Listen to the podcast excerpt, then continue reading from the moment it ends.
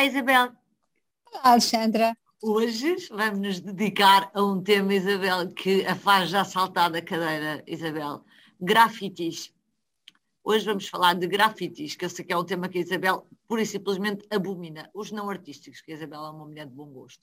Ora, o número, dois dias, é quando... Os grafites, eu, eu quando incluo os grafites, incluo sobretudo aqueles que se chamam tags, não é? Claro. São riscos e pintados e, e, e portanto, uh, em que são alguém uma expressão sentiu... de vandalismo, não são uma expressão de arte uh, de todo. Um, Isabel, número, dois dias é quando dura um grafite com o Rui Moreira antes da Câmara o mandar apagar, é um título do, do, do público isto aqui, visto do nosso ponto de vista, uh, isto não tem espinhas, Isabel, isto é só uma boa notícia, mas as espinhas estão lá.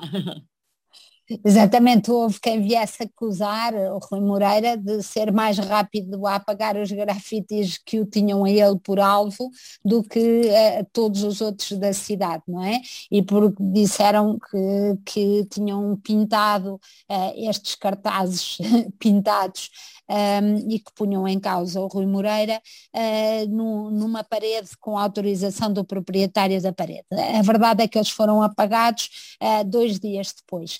E eu, uh, sinceramente, essa é uma guerra que, que, será entre o Rui Moreira e os seus oponentes, mas eu acho que neste momento em que estamos a falar de autarquias e de, e de programas para, para, as eleições, para as eleições autárquicas, Alexandra tem toda a razão, o salto da cadeira se os grafites e os tags e as, este vandalismo não estiver no programa eleitoral. E nós gostamos muito de nos queixar depois, mas temos que nos queixar e fazer ouvir e exigir antes, ou seja, antes deles serem eleitos e não depois, quando eles já estão em velocidade de cruzeiro e querem lá saber. O nosso voto tem que servir aqui, como em muitas outras situações, para, de alguma maneira, sinalizar aquilo que nós pretendemos. E, portanto, eu acho que o vandalismo e o vandalismo de, do nosso património, nomeadamente, um, representa uh, uma prioridade importante. E acho que o facto de, neste momento de pandemia e pós-pandemia,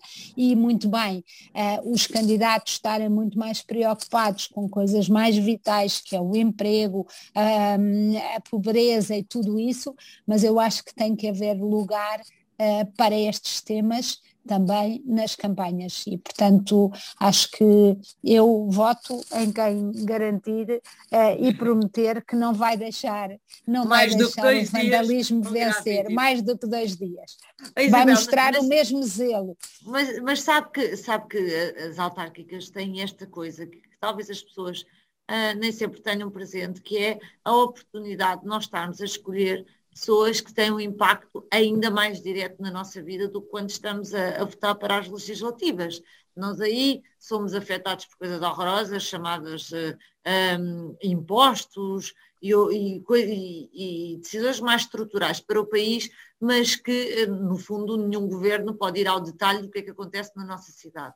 E, e, e, é muito importante, de facto, quando se trata da cidade, de nós irmos olhar para os programas, não só para as pessoas, ou mais do que para as pessoas, para os programas, porque, de facto, as cidades podem ser uma coisa ou outra dependente do programa e das pessoas que as, que as lideram. E, portanto, fica aqui o nosso repto, acho que é isso que nós hoje queremos fazer, Isabel, para, para as pessoas irem ler programas, para serem mais participativas, se não são para o país, e temos visto os números da abstenção, que nas autárquicas nos lembremos que é a nossa oportunidade de dizermos como é que queremos viver nas nossas cidades, não é? Cidades, eu assino por baixo, Alexandra.